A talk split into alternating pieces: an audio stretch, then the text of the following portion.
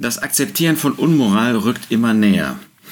Es gab jetzt eine Dokumentation, wie Gott uns schuf, in der sich auch aus der katholischen Kirche mit der Aktion Out in Church viele zu Wort gemeldet haben. Es sind Menschen wie du und ich und es sind viele. So ist sozusagen die Propaganda, die im katholischen, in der katholischen Kirche im Dienst stehen und sich als das größte Coming Out der Geschichte bezeichnen.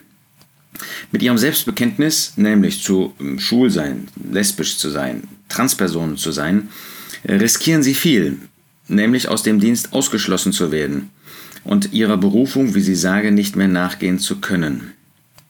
Das ist ein, eine große äh, Herausforderung, das ist ein großes Problem. Früher war ähm, bei vieler Kritik und bei vielen falschen, bösen Lehren sogar in der katholischen Kirche, war das wenigstens noch ein gewisses Bollwerk, ähm, wo man sagen konnte, ähm, darauf kann man sich verlassen, dass da das, das Unmoral jedenfalls in einem gewissen Bereich noch abgelehnt wurde.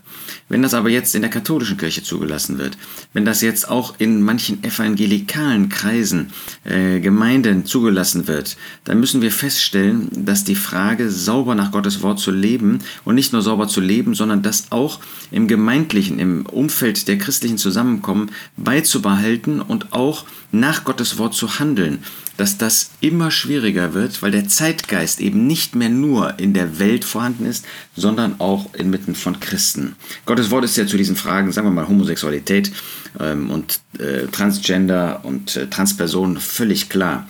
In Römer 1 gibt es diese bekannten Verse, wo sich der Mensch eben von Gott entfernt hat, ihn nicht mehr als Schöpfer annimmt, ihn als Schöpfer sogar ablehnt und ihn ähm, mit, mit Tieren und so weiter auf eine Stufe stellt durch die Götzen. Und dann sagt der Apostel Paulus in Römer 1, Vers 24, darum hat Gott sie hingegeben, in den Begierden ihrer Herzen zur Unreinheit, ihre Leiber untereinander zu schänden, die die Wahrheit Gottes mit der Lüge vertauscht und dem Geschöpf Verehrung und Dienst dargebracht haben, anstatt dem Schöpfer, der gepriesen ist in Ewigkeit. Amen. Deswegen hat Gott sie hingegeben in schändliche Leidenschaften, denn sowohl ihre Frauen haben den natürlichen Verkehr mit dem Widernatürlichen vertauscht, als auch ebenso die Männer den natürlichen Verkehr mit der Frau verlassen haben und in ihrer Wollust zueinander entbrannt sind, indem sie Männer mit Männern Schande trieben und den gebührenden Lohn ihrer Verirrung an sich selbst empfingen. Woran das jetzt genau zu erkennen ist, dass sie da besonders krank geworden sind, wird hier nicht weiter erläutert. Auch in 1. Korinther 6 macht der Apostel ganz deutlich, wenn er sagt in Vers 9, wisst ihr nicht, dass Ungerechte das Reich Gottes nicht erben werden? Irrt euch nicht, weder Hure noch Götzendiener noch Ehebrecher noch Weichlinge noch Knabenschänder und so weiter. Das sind die beiden Seiten bei der Homosexualität und das betrifft genauso Transpersonen, ähm, wie die im Alten Testament deutlich als Sünde bezeichnet wird. So, und wenn jetzt da nicht mehr nach Gottes Wort äh, gedacht wird, wenn das immer stärker auch in die Kirchen, auch in die evangelikalen Gemeinden hineinkommt, dann brauchen wir uns nicht zu wundern, dass natürlich dann auch 1. Korinther 5 nicht mehr praktiziert wird, wo der Apostel sagt, Vers 11, Nun aber habe ich euch geschrieben, keinen Umgang zu haben, wenn jemand, der Bruder genannt wird, ein Hurer ist oder ein Habsüchtiger und so weiter. Ähm, ein Hurer. Und das ist eben Hurerei in Gottes Augen. Äh, wenn zwei Menschen gleichen Geschlechts miteinander intim werden. Das ist anders als bei solchen, die werden in diesem Artikel, den ich gerade vor Augen habe, auch genannt.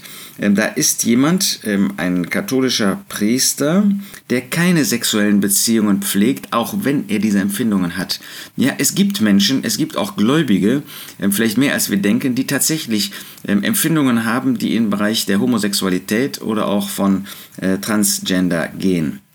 Und ähm, äh, Empfindungen sind da, die, die können wir nicht einfach wegdefinieren. Ähm, aber dann ist die Frage, wie gehen wir damit um? Ähm, genauso, wenn jemand unverheiratet ist und Gefühle hat, er möchte einfach den Wunsch hat, er möchte ähm, gerne einen Partner haben, ähm, dann kann er ja auch nicht einfach diesen Gefühlen nachgehen, sondern sie haben nur einen Platz im Rahmen der Schrift. Und das ist erstens, wenn man verheiratet ist und natürlich nur Mann und Frau.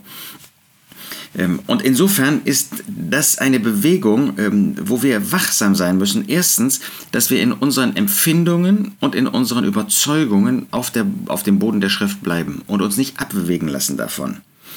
Zweitens gilt natürlich, und das ist ja der Vorwurf, der in der Kirche, speziell der katholischen Kirche gemacht wird, und mit Recht, in diesem Bereich seid ihr hart. Da ist ja noch ist ja dieses Bollwerk nicht gefallen. Das kommt jetzt und das wird früher oder später fallen.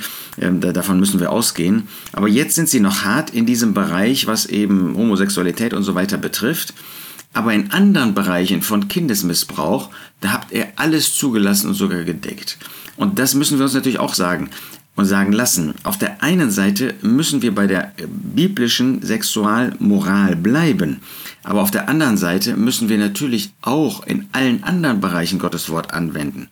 Ähm, jetzt ist das Problem von Kindesmissbrauch ist jetzt kein Problem, was, äh, was ich erkenne ähm, in, in den Zusammenkommen, die auf der Grundlage der Schrift stattfinden, oder wo man auf dieser Grundlage ähm, sich versammeln möchte.